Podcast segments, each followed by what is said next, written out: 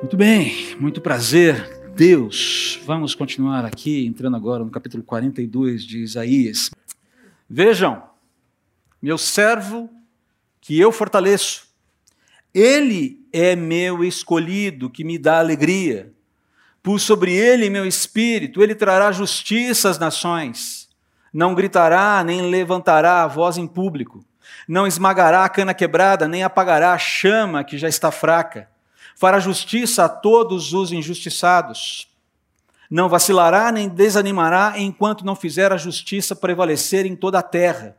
Até mesmo terras distantes, do outro lado do mar, aguardarão suas instruções. Deus, o Senhor, criou os céus e os estendeu, criou a terra e tudo que nela há, dá fôlego a cada um e vida a todos os que caminham sobre a terra. É Ele quem diz: Eu, o Senhor, o chamei para mostrar minha justiça. Eu o tomarei pela mão e o protegerei. Eu o darei a meu povo Israel como símbolo de minha aliança com eles, e você será luz para guiar as nações. Abrirá os olhos dos cegos, libertará da prisão os cativos, livrará os que estão em calabouços escuros. Eu sou o Senhor, este é meu nome, não darei minha glória a ninguém, não repartirei meu louvor com ídolos esculpidos. Tudo que profetizei se cumpriu, e agora profetizarei novamente. Eu lhes falarei do futuro antes que aconteça. Cantem um novo cântico ao Senhor. Cantem seu louvor desde os confins da terra. Cantem vocês que navegam pelos mares, todos vocês que moram em litorais distantes, levantem a voz, cidades do deserto, alegrem-se as vilas de Quedar, exultem habitantes de Sela, aclamem do alto dos montes. Que o mundo inteiro glorifique o Senhor e cante o seu louvor. O Senhor marchará como herói poderoso, sairá como guerreiro cheio de fúria, dará seu grito de guerra e esmagará todos os seus inimigos. Que texto esse? Que texto? Eu quero chamar a, sua atenção inicialmente para o versículo 5. Eu fiz questão de enfatizar durante a leitura. Deus, o Senhor, criou os céus e os estendeu, criou a terra e tudo que nela há, dá fôlego a cada um e vida a todos que caminham sobre a terra. Esse texto, esse versículo, ele nos remete ao que a gente viu a semana passada, vocês se lembram? Nós falamos sobre a seidade de Deus, que Deus não necessita de nada que não Ele mesmo, mas que Ele é necessário para tudo o que não é Ele mesmo. Vocês se lembram disso? Falamos isso semana passada. Nós chamamos isso de aceidade, e a aceidade de Deus informa que Deus criou todas as coisas, que Deus sustenta todas as coisas, que Deus intervém na realidade criada por Ele. Um exemplo de intervenção de Deus é a encarnação mesmo se apresenta à humanidade para salvar, para redimir a humanidade. Esse é um exemplo de intervenção de Deus. Milagres são exemplos de intervenção de Deus. Quando a ordem natural das coisas é interrompida para que a sua vontade seja feita, para o louvor da sua glória. E como implicação disso, nós vimos que o universo é teu referente, ou seja, ele olha para ele, depende de Deus e ele objetiva Deus, ele aponta para Deus e ele busca, ele precisa de Deus.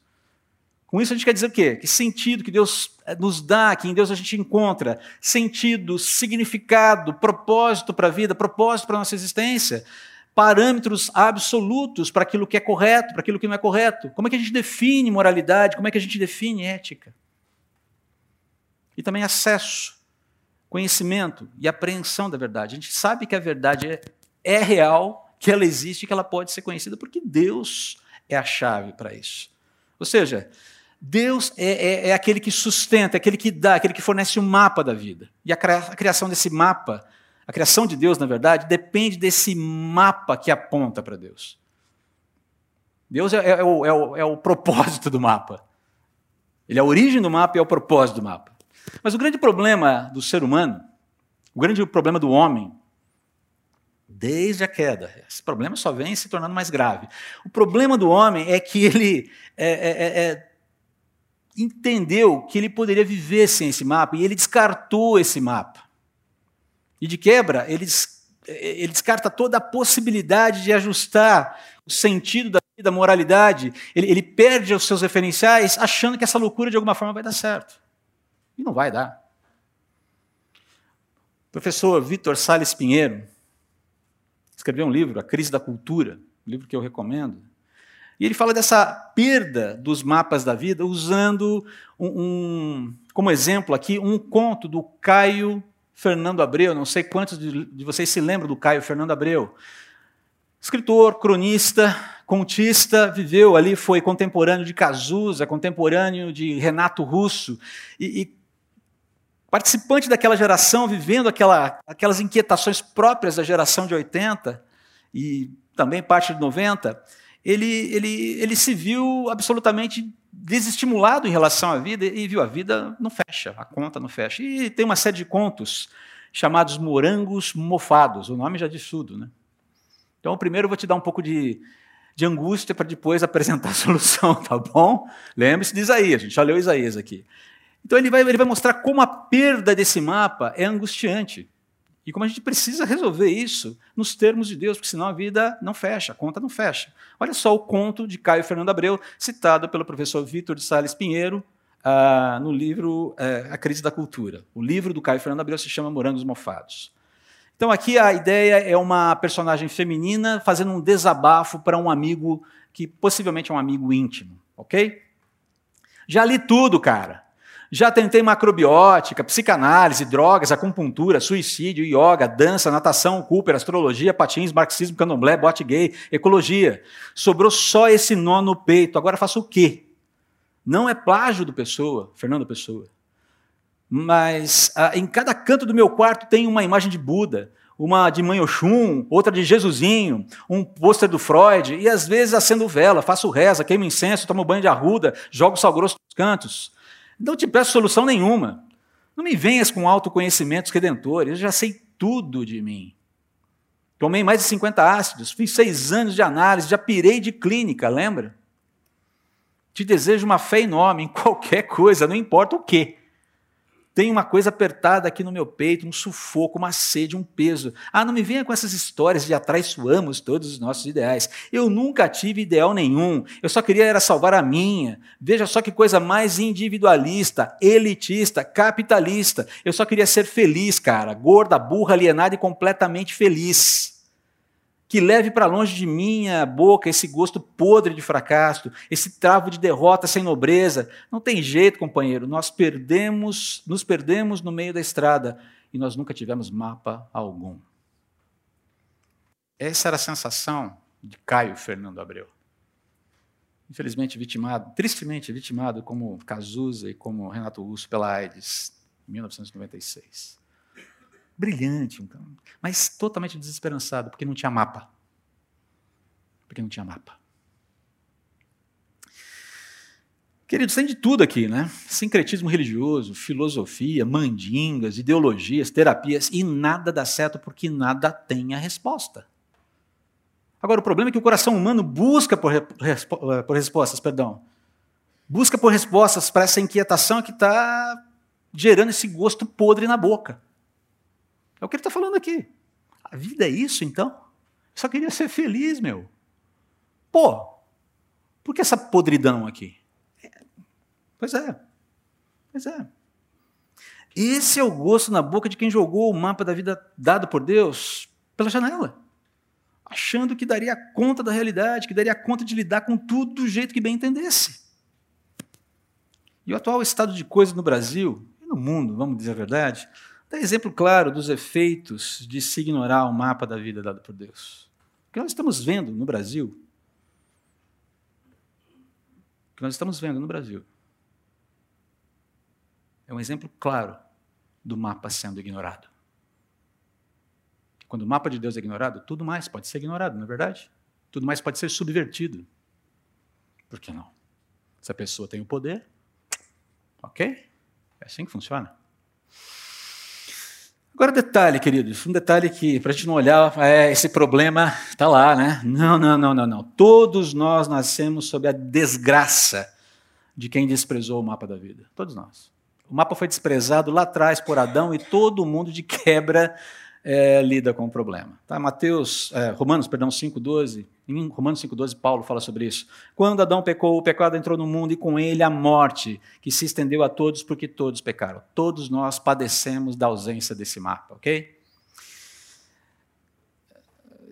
Então, quer dizer, André, que vai sobrar para todos nós esse gosto de morango mofado na boca, a gente está encurralado, a gente não tem saída, é isso? Vamos todos aqui sair, então, termina o culto por aqui, e todos nós vamos de mãos dadas até a primeira ponte sobre o Rio Pinheiros e nos atiramos de lá, é isso? Por favor, nada disso. Não. Não. Estamos encurralados? Esse gosto de morango mofado fica na boca? Não. Decididamente não. Decididamente não. Quando nós chegamos em Isaías 42, vemos a determinação de Deus de interferir na realidade para resolver o drama da perda desse mapa. E aqui, em Isaías 42, Deus se apresenta como o bom e reto juiz. Acredite, isso existe. Um juiz bom e reto existe. O Deus Criador de todas as coisas. Um Deus que providenciará justiça fidedigna, uma justiça plena, uma justiça perfeita, uma justiça socorredora, uma justiça misericordiosa, restauradora, definitiva, correta, irretocável. No reino de Deus não haverá estado de exceção. Não se preocupe com isso. Ok? Olha só como o texto começa. Deus revela que essa justiça perfeita, que essa justiça fiel será ministrada por um instrumento específico: o servo. E aqui a gente não sabe ainda quem é o servo. Se você fosse um leitor de Isaías sete séculos antes de Cristo, você olhar e falar: ok, de quem Isaías está falando aqui? Vamos com calma aqui. Mas vamos primeiro entender o que é o servo. Você sabe o que é um servo? O que um servo faz? O que é um servo? É alguém que tem um senhor. É alguém que se submete às ordenanças desse senhor, realizar os propósitos desse senhor. O servo organiza as suas disposições em torno da vontade, das disposições e propósitos do seu senhor. É isso que um servo é, é isso que um servo faz. Agora, o que é dito sobre esse servo é muito importante para a gente aqui.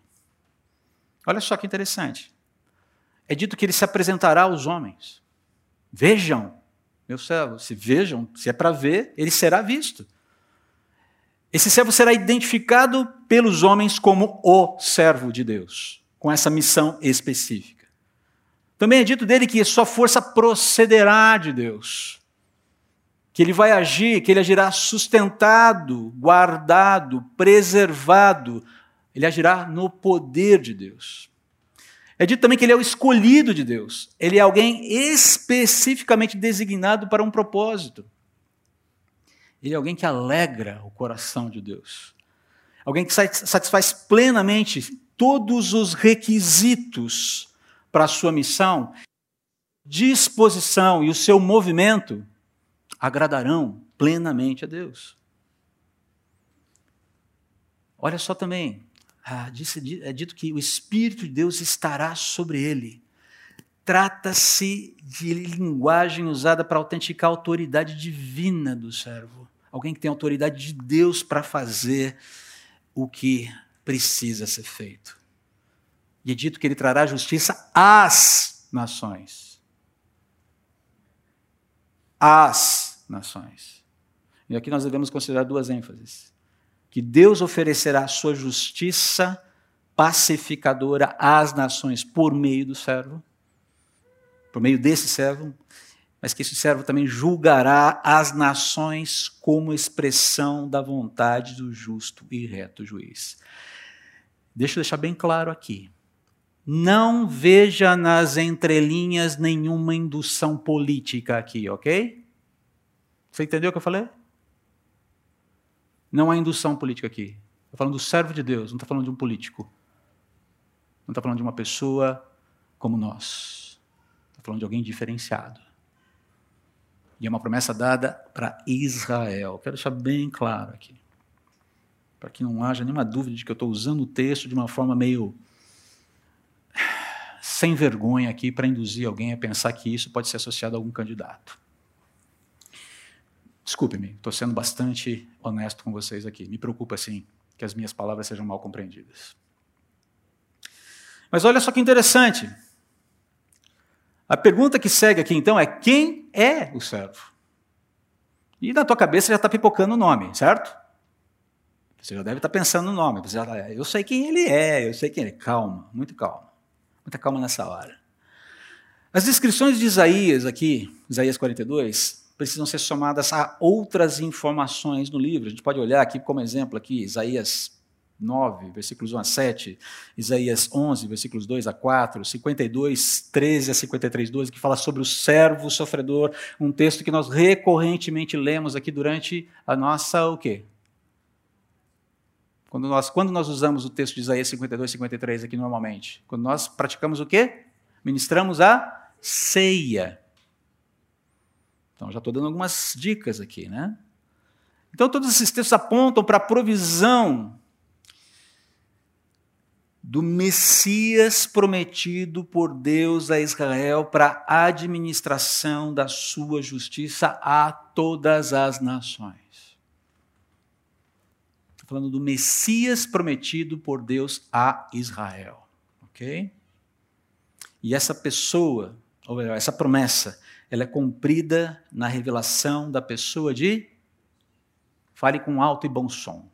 Da pessoa de Jesus. Senhor Jesus. Isso aqui diz respeito a Cristo. Diz respeito a Cristo como o Cordeiro de Deus que tira o pecado do mundo. Você pode conferir isso lá em Lucas capítulo 4, versículo 18, 19, João 1, 29, 1 Pedro 1, 17 e 20, essa menção do Cordeiro de Deus que, que tira o pecado do mundo. Uh, Lucas 4, 18 e 19 é uma menção de Jesus, ele usa o texto de Isaías 61 para falar sobre o seu ministério que vem, que procede do Senhor. Mas também futuramente, não só como Cordeiro de Deus que veio para tirar o pecado do mundo, mas como leão da tribo de Judá que julgará todas as nações. Dê uma olhada depois em Gênesis 49, 9, da bênção é, dada para Judá. Judá é leãozinho. O que, quer dizer isso? Em Apocalipse 5, 5, ah, é dito do cordeiro que venceu, que ele é o leão da tribo de Judá, digno de abrir os selos, que dão início a todo o processo de julgamento definitivo da realidade. Lembra da música? A glória para sempre ao Cordeiro de Deus, a Jesus o Senhor, ao leão de Judá, a raiz de Davi, que venceu e o livro abrirá. O céu, a terra e o mar e tudo que neles há o adorarão e confessarão. Jesus Cristo é o Senhor, Ele é o Senhor, Ele é o Senhor ressurreto dentre os mortos. Ele é o Senhor. Toda língua confessará, todo joelho se dobrará. Jesus que Jesus Cristo é o Senhor. Eu inverti aqui, joelho pela língua, mas deu certo no final. Lembram dessa música? Os que não conheciam agora conhecem, a gente pode incorporar essas músicas, essa música também, né, Daniel? Pensei em sugeri-la, mas pensei tarde demais, vai bagunçar o setlist desse domingo, é melhor não. É mesmo, olha aí. Pô, Celcinho, estou te dando maior força agora, hein? Então, note que o, o, no primeiro movimento, o servo vem para fazer justiça da parte de Deus que nós mesmos não temos condições de conquistar. Essa primeira missão do servo. E o resultado da justiça fiel de Deus, através do servo, alívio. Eu tentei achar uma palavra melhor, mais contundente, mas essa era a palavra que me vinha à mente quando eu começo a ler, quando a gente começa a ler aquilo, qual vai ser o modus operandi do servo. Como ele vai proceder. Modus operandi é uma coisa negativa, né? Como ele vai proceder melhor? Pronto.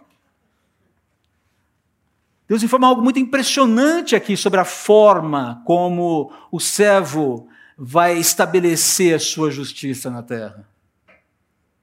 Perceba que ele vai usar só, basicamente, informações de como o servo não agirá.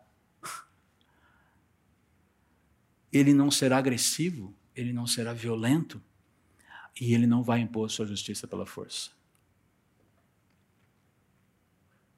Não é interessante isso? Que o próprio Deus, tendo o poder que tem, sendo quem é, não imponha a sua justiça à força? Algo para a gente pensar. Olha só, ele não gritará. Ele não vai gritar. Voltamos ali, nós relembramos aqui de Isaías 52, 53 de novo, né? O servo sofredor, o cordeiro que morre quieto.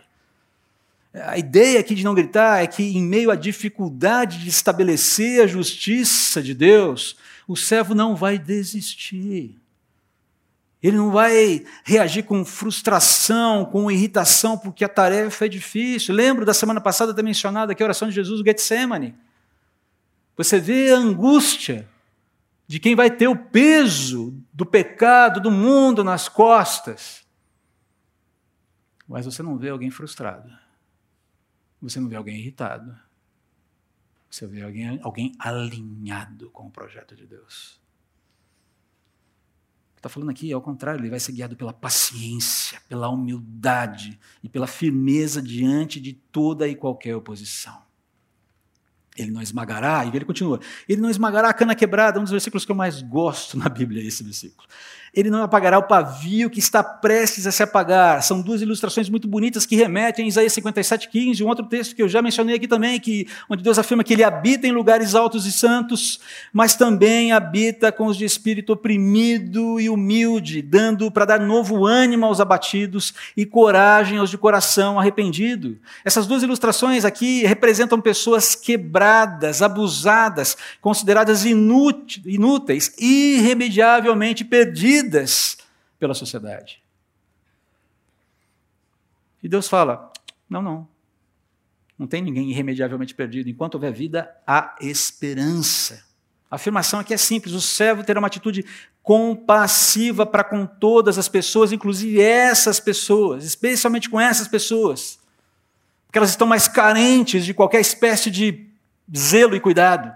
E são as pessoas que muitas vezes respondem mais imediatamente aos apelos de Deus para que se rendam a Ele. Não é interessante isso? Jesus fez isso. Jesus teve essa disposição de ir na direção do aflito. Estivesse ele onde estivesse.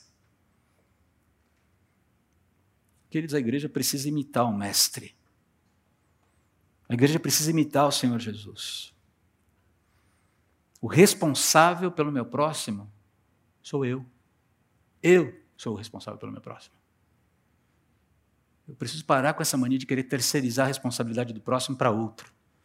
Toda ajuda é bem-vinda, mas eu sou responsável pelo meu próximo. O que eu estou fazendo? O que a igreja está fazendo? Daqui a pouco vocês vão ouvir o um relato aqui do pessoal que foi para a viagem lá para o Vale do Ribeira.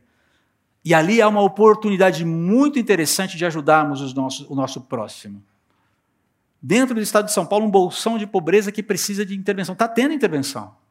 O evangelho está chegando lá, mas muito mais precisa ser feito. A igreja será desafiada a participar. Como vamos responder? Como vamos responder aos desafios missionários que vão começar a pipocar cada vez mais dentro do nosso contexto aqui? Ou vamos nos contentar em ser a igreja que se reúne, esse grupo gostosinho, bonitinho, fofinho, que se reúne de domingo aqui na igreja, e que se encontra ali o grupinho, a, a, a turminha do, do, do, fulano, a turminha do Beltrano, nos PGs. Nossa, como nossa igreja é gostosinha, como ela é confortável. É isso que é essa igreja, simplesmente? Não. Não. É invadir o mundo, proclamar as virtudes daquele que nos amou das as virtudes daquele que nos chamou das trevas para a sua maravilhosa luz. É essa a missão da igreja. Isso aqui é muito bom. Mas essa igreja não é isso aqui. Isso aqui é celebração. Olha só, continua. Ele não vacilará, não desanimará até completar sua obra essas negativas aqui, nesse versículo 4, pegam carona nas ilustrações anteriores, ali do junco que não é quebrado, do pavio que não é apagado, né, da, da, da do paviozinho da vela que não é apagado, para enfatizar a determinação do servo em cumprir a justiça de Deus até o fim. Quem poderia duvidar? Quem poderia duvidar da determinação de Jesus de se fazer justiça em nosso lugar morrendo na cruz. Quem poderia duvidar? Além disso, há um aspecto salvífico escatológico aqui. Desculpe aqui usar termos um pouco mais técnicos, mas para a gente ir direto ao assunto, se você tiver dúvida, você pode me perguntar depois.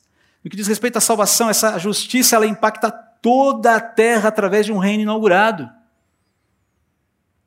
O Senhor Jesus é entronizado assim na cruz. Ele recebe um cetro, ele recebe uma coroa. Mas esse reino ainda aguarda estabelecimento pleno quando da sua volta, quando ele reinará presencialmente entre nós. Agora, note os efeitos disso. Os efeitos desse governo divino humano na terra. As nações serão guiadas com retidão. Antes disso, vai ser complicado. As pessoas serão libertadas do engano e da mentira, podendo conhecer a verdade de forma singular, diferenciada do que nós vemos hoje ainda é uma luta muito grande. Agora, perceba no final de contas a finalidade disso tudo. Qual é a finalidade disso tudo? O Deus que criou os céus e estendeu a, criou os céus e os estendeu, criou a terra e tudo que nela há. Qual a finalidade dele com isso? Deus que dá fôlego a cada um e vida a todos os que caminham sobre a terra, como falou o versículo 5, como ele se descreveu no versículo 5. Qual é a finalidade disso tudo? A glória de Deus não é glória humana. O ser humano é favorecido nesse processo, mas o que Deus está aqui, qual é o foco dele? A sua glória. E ele fala claramente aqui: olha, eu não reparto a minha glória com ninguém. Toma cuidado. Porque a gente anda vendo muita gente, muito cristão aí, é, dizendo é Deus no céu e, e fulano de tal na terra.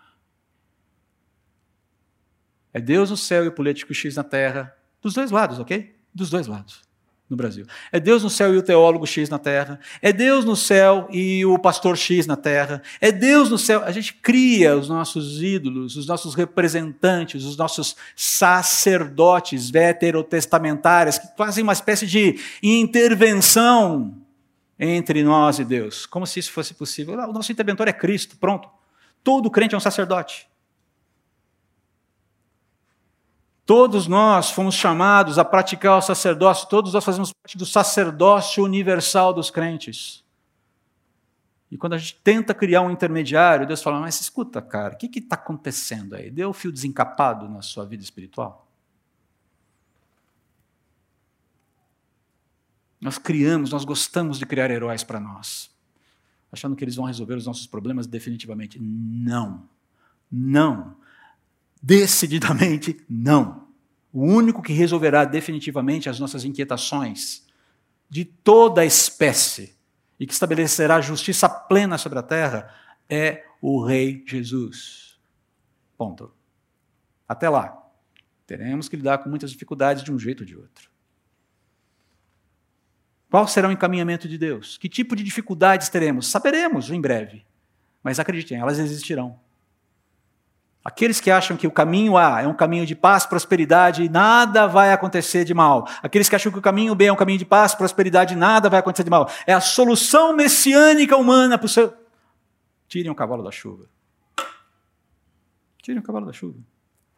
Corrijam a sua percepção. Nós cristãos precisamos corrigir as nossas percepções.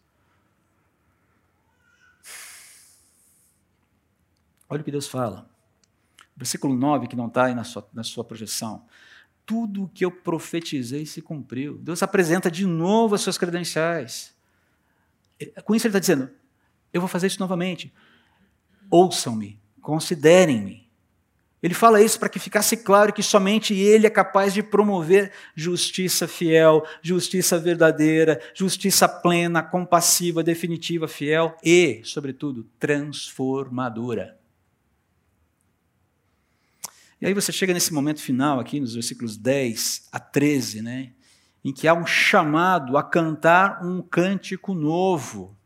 E um cântico novo é cantado com base em coisas novas, experimentadas pelo povo de Deus diante da sua intervenção. Essa é a ideia aqui, aponta para uma resposta ideal à justiça perfeita e fiel ministrada pelo servo de Deus. Uma das coisas mais gostosas, você vê um exemplo disso, é muito bonito, é quando você vê um cristão recém-convertido. Ele está num calor, num fervor. Já viu? Lembra da última vez que você viu um cristão recém-convertido? Jesus na veia, mano. Porque ele está vivendo aquilo com uma. aquela. Cara! Eu lembro da conversão de uma amiga muito querida. Ela não é daqui do nosso contexto.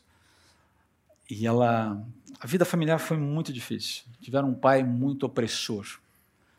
E a mãe foi cristã em silêncio durante décadas, porque o pai não admitia a possibilidade de que ela externasse qualquer, qualquer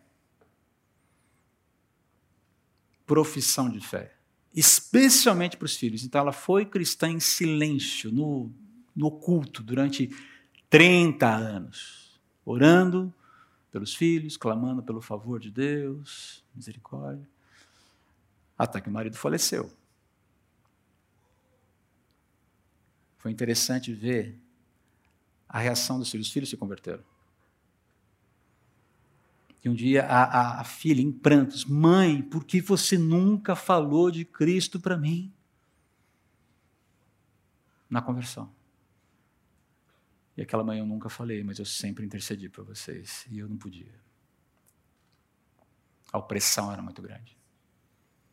Mas você foi alcançada, não foi? Não é interessante isso? Ah, essa resposta, essa resposta ideal ao, àquilo que Deus está fazendo. Esse discernimento de que Deus está fazendo. E de que as coisas novas que Deus está fazendo, ainda que nos causem alguma inquietação, estão absolutamente harmônicas com a sua soberania, queridos. Deus não tem amnésia. O nosso Deus não tem momentos de lapso dizendo, ups, é, não tinha considerado essa possibilidade. Não, não. Ah, ele sabe, ele conhece. E ele sabe, não é só porque ele sabe, mas porque esse saber vem da sua aceidade. Uma vez que Deus age para trazer justiça a toda a terra através, através do trabalho do servo, haverá uma nova razão para beneficiários dessa justiça cantarem louvores a Deus. Nós já podemos cantar louvores a Deus por isso. E cantaremos ainda mais no futuro.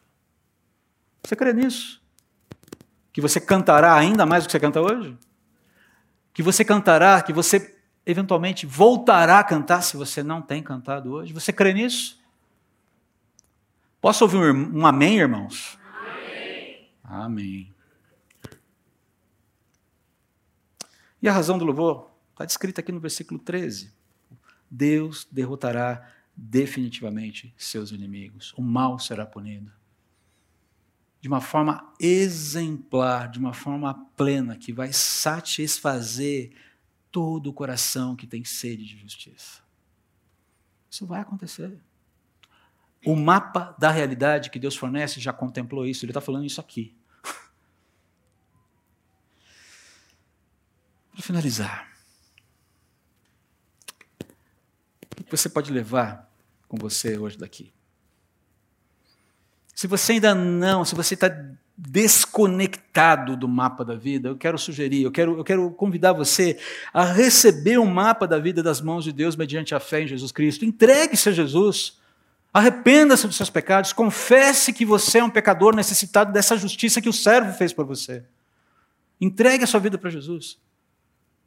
Seja salvo pelo poder, pela justiça de Deus. Reconcilie-se com Deus, toma posse desse mapa e começa a andar em novidade de vida.